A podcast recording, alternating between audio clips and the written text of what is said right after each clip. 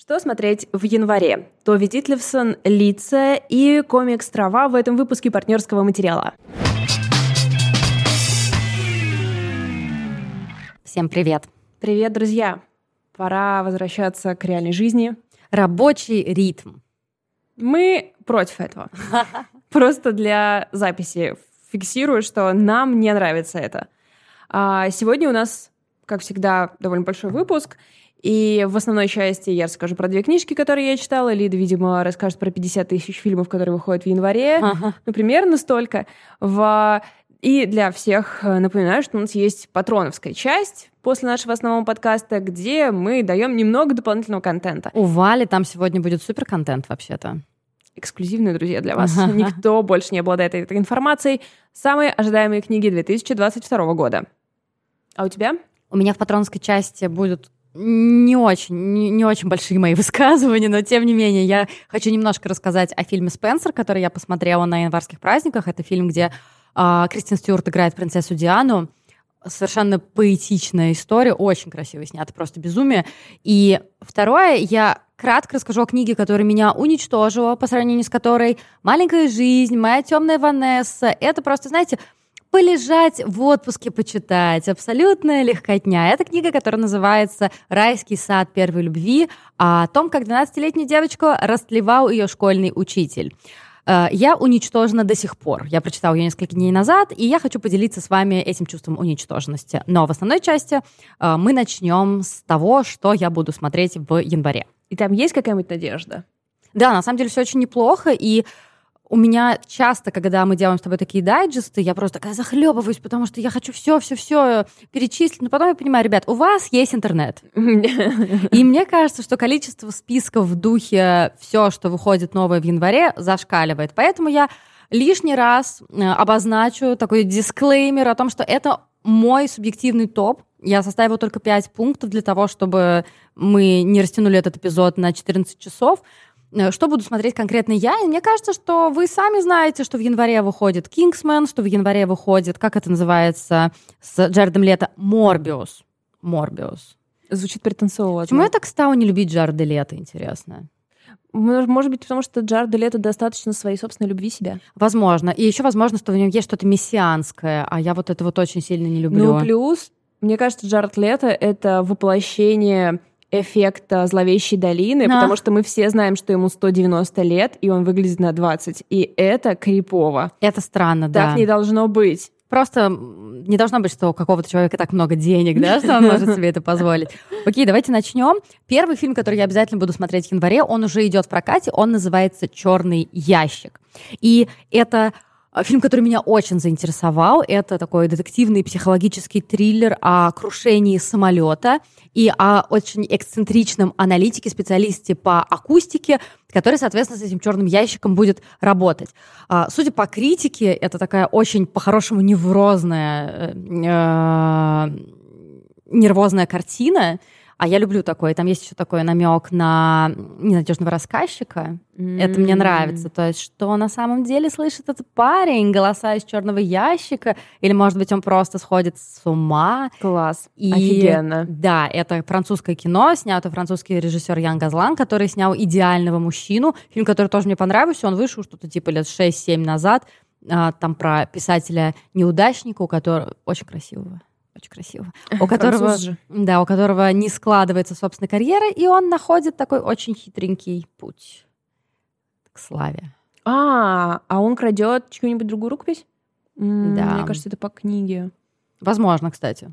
Ну, либо это очень часто сюжет. Окей. Ну, вообще, да. Если ты писатель, ты не знаешь, о чем писать, что же тебе сделать? Ты чужую рукопись. Короче говоря, фильм «Черный ящик» уже идет в прокате, и я обязательно на него пойду, если в Нижнем Новгороде что-то случится с сеансами, потому что я хотела на него сходить все январские праздники, но все, что я видела, это сеанс типа в 23.45 на другом конце города. Блин, ну, возможно, стриминги спасут нас? Возможно, но я не уверена, что он будет на каком-то стриминговом сервисе. И опять же разговор э, пиратить или нет, понимаешь? И я, когда оказываюсь в такой ситуации, я просто думаю, я же хороший человек, у которого есть все подписки на все, но если есть фильм, которого вообще нигде нет, кроме э, торрентов, да, что же странно. тогда нам делать? Это в общем, странно. это моральная дилемма, к решению которой я до сих пор не пришла. Еще один фильм, о котором я уже упоминала, он будет в прокате с 13 января, он называется «Лакричная пицца». Мы с Валей уже разобрались со всеми Андерсонами в прошлый раз. Я кратенько расскажу еще раз про этот фильм. Да, это новый фильм Пола Томаса Андерсона, его последняя картина, которая называлась «Призрачная нить». Она вышла либо в 17 либо в 18 году, но она была в Оскаре 18 года. А, ну, наверное, в топ-10 моих любимых фильмов входит точно. Это, это прекрасное кино. А «Лакричная пицца» — совсем другая история. Это 70-е, такой дух свободы, э, очень молодые люди. Там главной роли э, сын Филиппа Сеймора Хоффмана. Он играет подростка по имени Гарри Валентайн, который хочет покорить Голливуд. И он... Гарри Валентайн, да, что да, за да, понимаешь, такое говорящее. И он параллельно мечтает покорить еще и девушку, девушку-фотографа по имени Алана. Мне кажется, что это супер подходящее кино для января. В январе что всем хочется? Согреться? Хотел сказать умереть, ну ладно, хотя бы только согреться. То есть это солнечное, что-то очень легкое, очень теплое. Но при этом, разумеется, оно не глупое, потому что это же Пол Томас Андерсон. То есть не надо думать, что если оно легкомысленное, значит, оно какое-то такое... Пустое. Да, пустое. Это история в том числе, разумеется, и о взрослении, и о преемственности поколений. Короче, о чем я вам говорю? Если вы смотрели хотя бы один фильм Пола Томаса Андерсона, вы все знаете. А скорее всего, вы все смотрели фильм «Нефть». Мне кажется, что это одно из самых популярных, э, одна из самых популярных его работ — но моя все-таки любимая, я сейчас вернусь обратно. Но мой все-таки любимый фильм его «Любовь, сбивающая с ног». Если вы не смотрели ничего у него, наверное, я порекомендую вам начать. Это фильм, с которого я поняла, что Адам Сэндлер может занять место в моем необъятном, необъятном сердце. Ты смотрела его? Нет. Это ну, такая драмеди. Но очень, очень мило, очень мило. В любом случае, я говорила про лакричную пиццу. С 13 января она выйдет в прокате. Я надеюсь, что в ваших городах будет возможность э, посмотреть этот фильм. А если нет, то, опять же, будем надеяться, что стриминги нас спасут. И я не хотела брать сериалы, но вы же сейчас слушаете такие элитную эйфория. Вы уже обсыпаны блестками просто и, не знаю, готовы сопереживать всем этим подросткам. И уже с 10 января мы сможем посмотреть второй сезон. По трейлеру, честно говоря, непонятно вообще ничего. Угу. Все, что нам обещают создатели, это что будет еще более мрачно. Но куда может быть еще более мрачно, если главная героиня, которая играет Зиндея, это девушка по имени Рус биполярным расстройством, э, зависимостью от веществ, и ничего хорошего там не предвидится. Ну, ничего хорошего, кроме того, насколько это все великолепно, скорее всего, будет снято, как и в первом сезоне. Слушай, ну, мне кажется, это вообще наш вайб. Быть уничтоженными морально, духовно и физически внутри, но посыпать себя блестками, рисовать цветные стрелки, делать странные прически и быть все более и более смелыми в нарядах. Да, знаешь, э, одна из моих любимых цитат из фильма «Клубная мания», даже если у тебя есть горб, брось на него немножко блесток и иди танцевать. Это просто мое кредо. И, конечно, Подругу Ру играет великолепная Хантер Шефер. Я не знаю, зачем я подписана на ее Инстаграм, потому что каждый раз просто мои глаза слезятся от того, насколько это красивая женщина.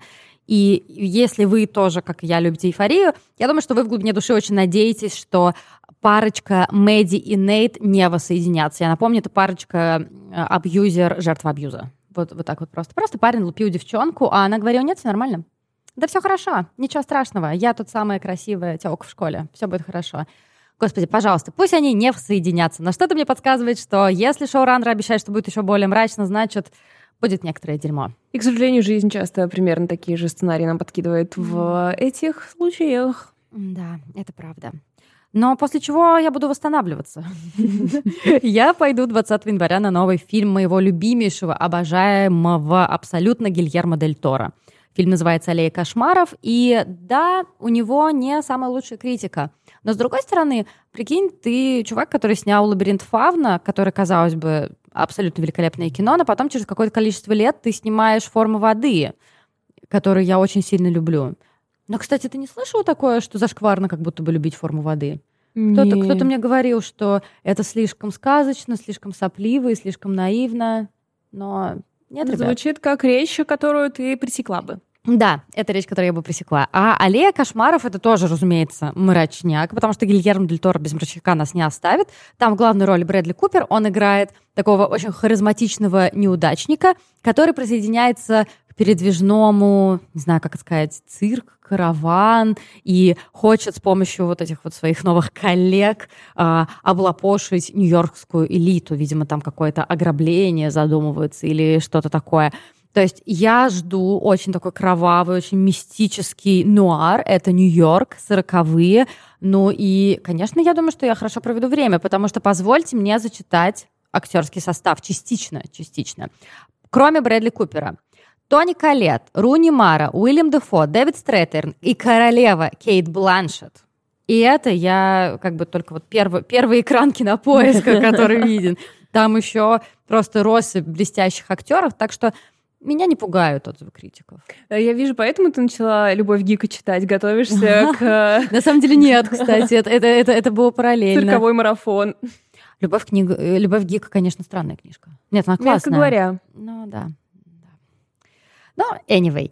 И еще один фильм, о котором я хотела бы сегодня упомянуть, это фильм под названием «События». Это фильм француженки Адри Диван, который получил золото в Венеции. И причем он не был изначально фаворитом это довольно тихая история, у которой были довольно сдержанные отзывы критики, но я абсолютно уверена, что я полюблю это кино, несмотря на то, что его называют жестоким, жестким и очень натуралистичным, который вообще не щадит зрителя. Странно, что ты сказала «несмотря», потому что это все пунктики, которые ты любишь. Не, ну слушай, я не люблю, когда очень натуралистично. Но с другой стороны... Человек, который поставил главным фильмом да, прошлого я года. сказать «Титана». Просто француженки в 2021 году разошлись. Хвала небесам. Девчонки, берем с них пример. Это история об амбициозной студентке, которая учится на филологическом факультете. Самое стало смешно. Амбициозная студентка, которая учится на филологическом факультете. Ладно, я могу так шутить. Я закончила филфак, поэтому мне можно, остальным нельзя. Да? Мне кажется, это нормальный правило.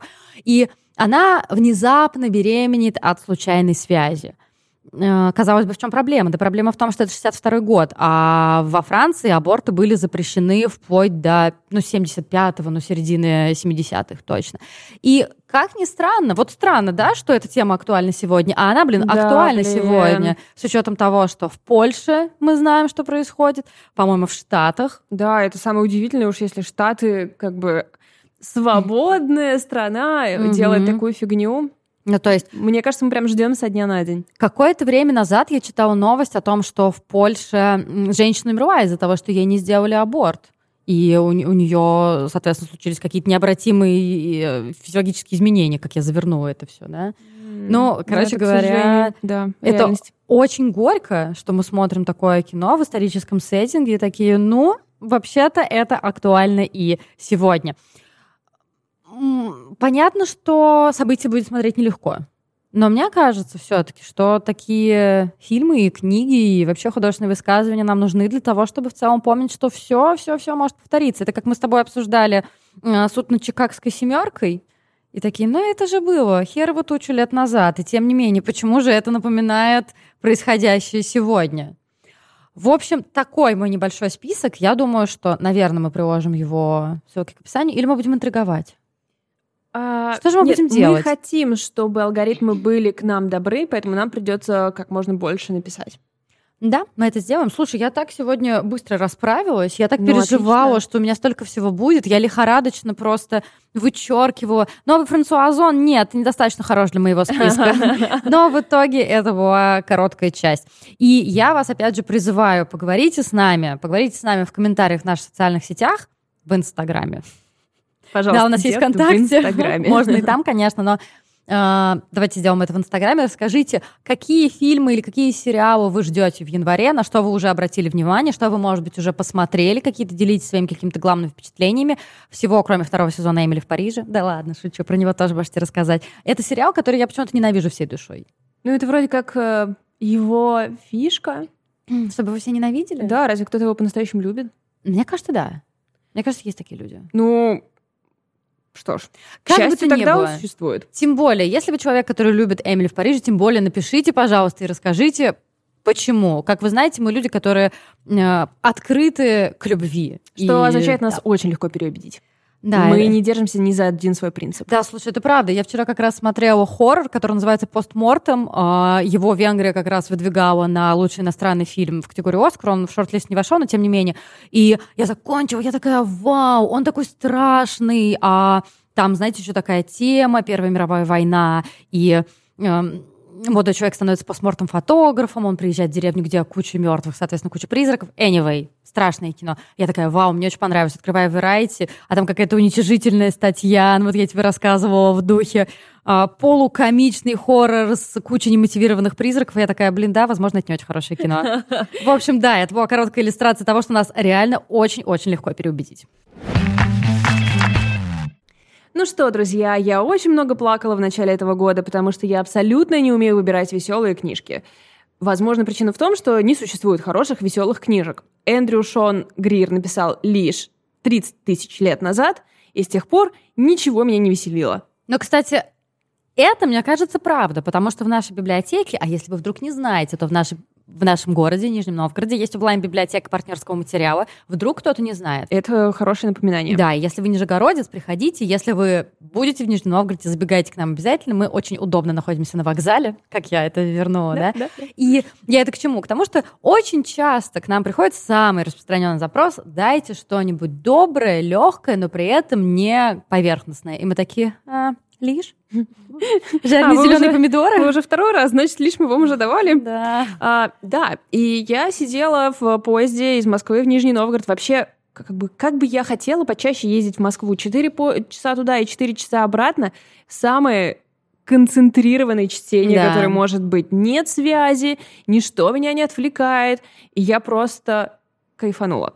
А, и я рыдала все четыре часа, потому что я выбрала как бы соответствующие книжки, была очень эмоционально настроена, я просто сидела, и слезы лились ручьем. Я реально просто представляю Димана. Моя жена. Это ее хобби, ребят, не переживайте, все в порядке. Все нормально, все. С нашими отношениями все хорошо, просто любит читать девчонка. А я дочитала в... по дороге туда э, Тови Дитлевсон «Лица», э, который выпустил, конечно же, No Kidding Press. А, в принципе, если вам как бы мой тейк такой. Если вам понравилась э, трилогия «Детство, юность, зависимость», вам понравятся лица. Если вам показалось, что трилогия э, слишком затянутая, слишком подробная, слишком она копается во всех ранах, то вам понравятся лица, потому что здесь все схлопнуто до вот этих 300 страниц крупным шрифтом. Но понравится это довольно сильное слово для того, какие эмоции вызывает эта книга. Потому что ты ее читаешь, ты понимаешь, это, блин, гениальная женщина, человек с невероятным талантом, жертва этого таланта. Потому что он отнял у нее всю радость, все, что она может, все, что она хочет, все, к чему у нее есть стремление, это писать, это писать слова на бумаге, даже не создавать там детские книги, не создавать стихи, не создавать там романы. У нее нет такого, у нее есть просто болезненная необходимость сесть и записывать слова в строчки. И это довольно жестоко с э, стороны природы было сделать что-то подобное с человеком. Вот что. Я очень рада, с одной стороны, как читатель, да, что у нас есть такая литература, и, конечно же, очень благодарна No Kidding Press за то, что они ее вообще перевели еще первее, чем в Америке.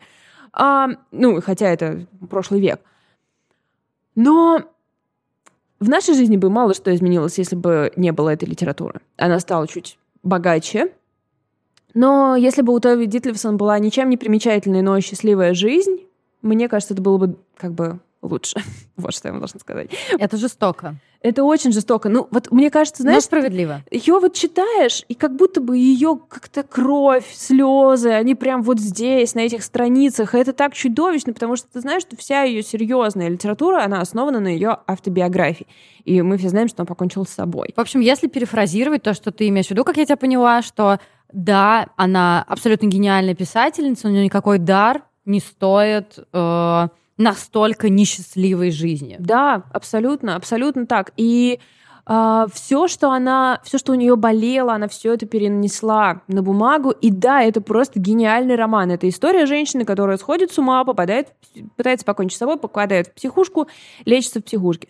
Uh, мы находимся внутри ее нездорового сознания, и мы настолько точно все видим. То есть, конечно же, я не могу сказать, достоверно это или недостоверно, да, но это ощущается как абсолютная правда.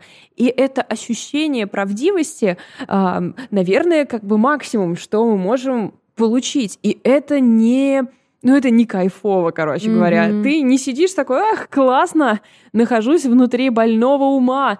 Это не удовольствие, это...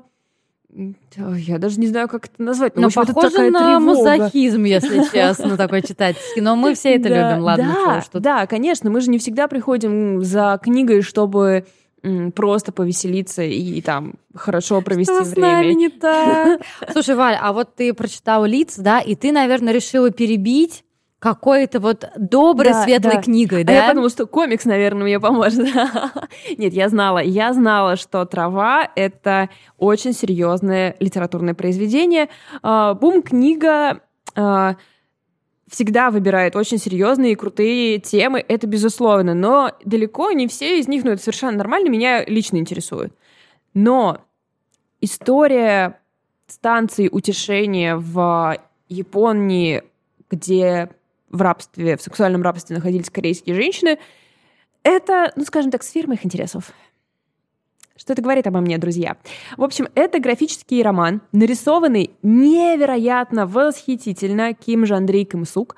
А, и это история а, женщины, старушки, которая нашей авторше рассказывает, авторке рассказывает э, о своей жизни. И в жизни ее не было ни хера, блин, хорошего, потому что сначала она родилась в нищей семье, где все голодали, потом ее отдали на удочерение просто, чтобы она могла есть, а, естественно, это было никакое не удочерение, а трудовое рабство, ей было 12 лет. Потом еще пара таких же мест. В итоге ее похищают э, корейцы, которые были э, работали, короче, на японцев. Это времена оккупации Японии ей Кореи. Она попадает во время войны на станцию утешения. А, не знаю, знакомы ли вы с этой историей. Если нет, то а, как сказать, ребят, погуглите и разрушьте еще больше свое представление о мире, потому что а, да. в 20 веке в каждом уголке Земли происходило что-то настолько ужасное, что никто, что ни один человек не может это в полной мере осознать. И чем больше я живу, и чем больше я читаю про 20 век, тем меньше у меня остается иллюзий, что в то время хоть где-то, хоть кто-то был хоть немножко счастлив. А, Женщины были наименее счастливы из всех. Надо вот думать. что я вам могу сказать. Станции утешения это были своего рода бордели, но бесплатные, как я бесплатные понимаю, да? бордели, да, где содержались корейские девочки. Там редко кто был старше 18. Эм, и японские солдаты заходили туда как бы свободно, их никто не осматривал, ничего, они просто выбирали себе девушек, э, насиловали их э, и уходили чтобы немного дать вам масштабы того, что это такое, иногда одна девушка могла обслужить до 50 человек за выходные. Обслужить, так они сами говорили. Как бы вот примерно уровень кошмара. Потом, когда закончилась война, и они вернулись, кто-то вернулся, кто-то нет, в свои семьи, в свои как бы села, они были изгнаны, потому что что? Они шлюхи. Опозорились, и они шлюхи. Потому что у нас тут, ребята, еще и патриархат посреди всего этого и какие-то ужасные традиции. Так что да, а ни у какого счастья для них не было уготовано и после, кто-то смог спрятаться в каком-нибудь ужасном браке и так далее. И когда уже все они были достаточно пожилыми, женщинами и прочее, они стали требовать того, чтобы японское правительство принесло официальные извинения, признало факт э, сексуальной эксплуатации и выплатило им компенсации. Корейское правительство пообещало им, что они э, как бы организуют это, и там были известные демонстрации по средам каждую среду перед посольством а, Японии. Реальные женщины со станции утешения, уже старушки, а, стояли демонстрации. Это было каждую среду. Они требовали извинений, признания, извинений и выплаты. Ну и дальше что случилось? Ну, мужики договорились. Корейское правительство, японское правительство договорилось, что японское правительство признает э, этот факт, но ни компенсации, ни извинений, никто не поговорил с жертвами. Но Охренеть. как бы этим старушкам уже терять было вообще нечего, и они продолжали приходить на, на площадь перед японским посольством каждую среду. Японское правительство очень сильно расстроилось. Типа, некомфортно работать в таких условиях, мы же с вами обо всем договорились. Но Корейское правительство такое, ну вы что, девочки, давайте поспокойней. А, они там собрали денег, они там стоит очень я не знаю, у меня мурашки, когда я вспоминаю. В общем, посмотрите памятник, который там стоит этим женщинам утешение. А, вот в итоге там поставили памятник. И раз не каждую среду, значит, всегда будет стоять перед вами эта женщина. Это невероятная история. Но не извинились, и денег не дали. Насколько я знаю, нет. Но, честно говоря, последнюю не проверял, но вроде как, да, вроде как ничего из этого не произошло. Это невероятно сложно читать, но я вам должна сказать, что здесь есть небольшой защитный слой который заключается, как если вы читали Мауса, то вы знаете, что в... там тоже есть этот защитный слой, где история создателя комикса переплетается с историей внутри комикса. И также здесь история девушки, которая пишет этот роман, и то она и она разговаривает вот это, с этой старушкой, э, которая рассказывает ей историю, и, э, как бы сказать, она пересказывает вот свой путь, то, как она писала книгу, как она разговаривала с этой старушкой. И благодаря этому мы видим, что вот эта бабушка, уже очень древняя, которая живет в пансионе для бывших женщин со станции утешения, у которой уже создалась какая-то семья, то есть как-то какую-то жизнь она себе построила, несчастливую, но какую-то. И она очень веселая, она все время подшучивает над авторкой, она все время ей рассказывает какие-нибудь э, э, прибаутки или что-то такое, она очень радуется там фруктам, которые она приносит или еще что-то, и мы видим веселую, очень сильную старушку. Она еще была при этом активисткой до последних своих дней. Вот э, ходила к посольству, выступала на телевидении. И благодаря этой линии, которая есть в течение всей книги, невероятных страданий, полная ее судьба, для нас у нее есть, ну, не хэппи-энд, но условный утешение, утешение да? в финале. Мы знаем, что в итоге в своей старости она живет в комфорте, она живет в уважении, и она сохранила какой-то веселый нрав, несмотря на безумие, страдания, которые ей выпали. Так, еще раз, это документальный комикс? Да, угу. это построено на интервью с ней. Угу. Так что, ребята, ну и кроме того, это невероятно красиво нарисовано, здесь очень много классных э, приемов например, когда происходят какие-то очень трагичные события, когда она в наибольшем как бы, страдании находится. Здесь целые страницы просто пейзажей, какой-то травы, деревьев, как будто бы нам дают передышку, чтобы мы вместе с ней немножко поняли, а, немножко отдохнули или успокоились или так далее. И при этом, хотя тут она довольно забавная сама по себе, там, например, в детстве она такая забавная девчонка, а, и дальше в моменты настоящей жестокости, тут комикс нас тоже при этом не щадит, хочу найти этот момент. А, это вот, это когда ее впервые изнасиловали в, на станции утешения, и после этого mm идут страницы пустых квадратов, Ребят, которые нас слушают, у нас есть видеоверсия, да, если что, да. Можете посмотреть. Вот потом идут вот эти страницы пустых квадратов. И если описание того, что произошло, не заставило меня плакать, то над этими пустыми квадратами я сидела пять минут и рыдала, потому что ничего красноречивее, чем эти черные пустоты, не существует. Ты знаешь, я вот напоследок хотела с тобой коротенько одну тему обсудить. Я буду, как я уже упоминала, рассказывать в патроновской части тоже про довольно жесткую книгу. Там э, более такая, мне кажется, локальная история, да, но тоже э, ужасное многолетнее растление 12-летней девочки. Читать это, несмотря на то, что книжка несоизмеримо тоньше, было очень-очень тяжело. И ты тоже вот рассказываешь про траву. И я думаю, зачем мы это читаем? Очень часто я сталкиваюсь с этим вопросом. Чаще всего, когда дело касается там каких-то фильмов, которые принято называть там мрачными, чернушными и все прочее. Вот ты для себя как определяешь, зачем ты это читаешь? Если честно, я не могу назвать... Меня нет какого-то, знаешь, ответа, который бы мог не показаться претенциозным, mm-hmm. но как будто да, бы... Да, свои. А, как будто бы это а, как бы расширение mm-hmm. границ моей эмпатии, mm-hmm. что ли, моего опыта. То есть я никогда не смогу там не знаю, встретиться или в реальности услышать mm-hmm. а, даже одну историю, потому что никто никогда не будет со мной так откровенен, как откровенно художественная литература. То есть даже я встречусь с человеком, который пережил такую травму и так далее. Но и опять же, это не его вообще забота а, что-то делать для да. меня, моих чувств или что вообще.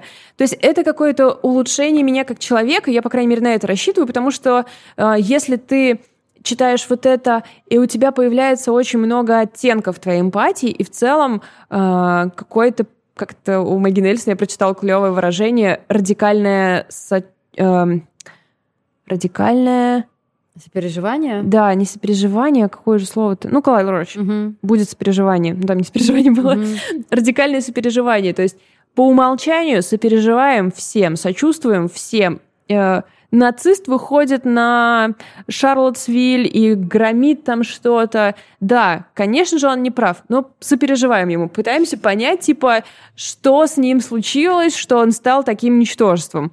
Вот. Я еще но ну, не на этом мы уровне. благоволительниц. Я еще не на этом уровне, но мне кажется, вот это вот радикальное сочувствие, это в целом то, что может нас сделать более принимающими. А у тебя? У меня такая как это сказать, такая методика, которая может действительно показаться немножко мазохистичной, но э, я считаю, что мы живем в довольно счастливое время, несмотря ни на что, да. То есть по сравнению с э, остальной историей, эпоха, в которой мы живем, она относительно счастливая. И я не, вот я сейчас рассказывала про это, я не могу у меня даже эмпатии не хватает, несмотря на то, что я считаю себя мега эмпатичным человеком. У меня не хватает эмпатии, чтобы представить, как я могла бы это все пережить. Мне кажется, что ну, нет у меня такой закалки, я бы просто не смогла бы, наверное. И у меня как будто все то горе, которое есть у других, у меня как будто есть какая-то не знаю, как это сказать, отдельный механизм в мозгу, отдельная педаль, которую все время надо нажимать, чтобы не забыть про то, что есть какое-то горе, про то, что есть какая-то, или была, или есть, или будет какая-то большая трагедия. Я знаю, что это сейчас звучит, может быть, немножко странно, но я просто не хотела бы уходить в эскапизм. Мне кажется, что нужно как-то эмпатию свою да. все время тренировать. И, и кроме того, что касается исторических да, каких-то историй, исторических историй, но каких-то сюжетов, связанных с реальными историческими событиями, тут ты должен а, ну, действительно как-то расширять свой кругозор для того, чтобы знать, что есть не только твой мирок, и что было хуже. И... Ну, и оставаться на чеку при этом. Да. Мне кажется, что очень много из этого просто учит нас быть на чеку, да. понимать, что к чему от историй про э, абьюз нам предстоит стать, не знаю, матерями, тетями, подругами чьих-то дочерей и так далее. Э, в конце концов, и во взрослом возрасте ты не на 100% от всего защищена, как бы, мягко говоря. Это просто какое-то тебе... Э, как сказать, ну, конечно же, нехорошо всегда быть на стреме, но, с другой стороны, тебе нужно всегда быть на стреме. И это какое-то да. вот... Э, ты понимаешь, что существует миллионы оттенков разной жестокости, и хорошо бы увернуться от ней, э, как Нео от пуль, и, и прожить какую-то счастливую жизнь, и про все это читать только в книгах и смотреть только в фильмах. Ну да, и, конечно, тут один из главных функционалов э, это такая научаемость. То есть ты должен научать себя э, действительно быть все время сочувствующим, потому что, опять же, история, связанная с насилием, Тут действительно очень многих, и э, особенно, мне кажется, в России, особенно у мужчин в России, да, уже сформировано мнение там очень виктимблейменное и так далее. И, наверное, ты можешь как-то это переломить во многом за счет художественных каких-то произведений. Это безусловно, потому что опыт, эм, общие слова, они никогда не попадают цель, цель да. да, ты, ну, ты можешь сказать, ребят, давайте вы не будете насиловать женщин, они такие, ха-ха, ну мы и не насилуем, мы же не, это же не все мужчины и так далее. Ну, то есть, если же э, это же сообщение доставлено через художественную литературу или документальное какое-то высказывание искусства, где рассказана чья-то персональная история, личная и какие-то конкретные описаны вещи, конкретный путь э, обоих участников произошедшего к тому, что случилось, как жертвы, так и агрессора и так далее. Такие вещи, они гораздо глубже западают, и, в принципе, из этого проще от частного к общему перейти, чем наоборот. Э, другое дело, что у меня, конечно, всегда есть опасение, что вся эта литература, все это искусство, оно создано, вернее, оно будет потреблено теми, кто и, и так, так, да, да, да. и так на том пути. Но с другой стороны, мы с тобой видим часто же, что это не, не так. Да. Мы видим, что даже там среди наших патронов есть люди, которые берут литературу, которая им как бы не была никогда интересна, которые были определенные взгляды, и они как-то меняются под действием литературы. Ну, я думаю, что если там хоть где-то что-то кого-то сделает более, не знаю, защищенным и понимающим, э, то все как бы не зря, наверное.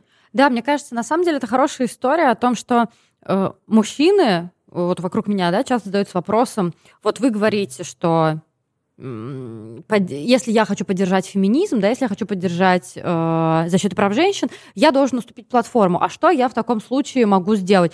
Мне кажется, что классно начать реально с маленьких вещей в духе прочитать траву, прочитать мою темную Ванессу, прочитать, опять же, райский сад первой любви. И это такая такой очень, казалось бы, маленький, но действительно весомый вклад, который потом будет влиять на поведение, на мышление и потихонечку поможет мир сделать получше за счет того, что вы будете читать книги, от которых вам будет хотеться умереть. Вот так вот. Такая цена, ребят. Да, мы прощаемся со всеми, кроме наших патронов. Сейчас я буду более подробно рассказывать вот про книгу, которую я уже неоднократно упоминала, «Райский сад первой любви». Ну, а Валя подготовила суперсписок того, что вы будете читать в этом году. Давайте, поехали.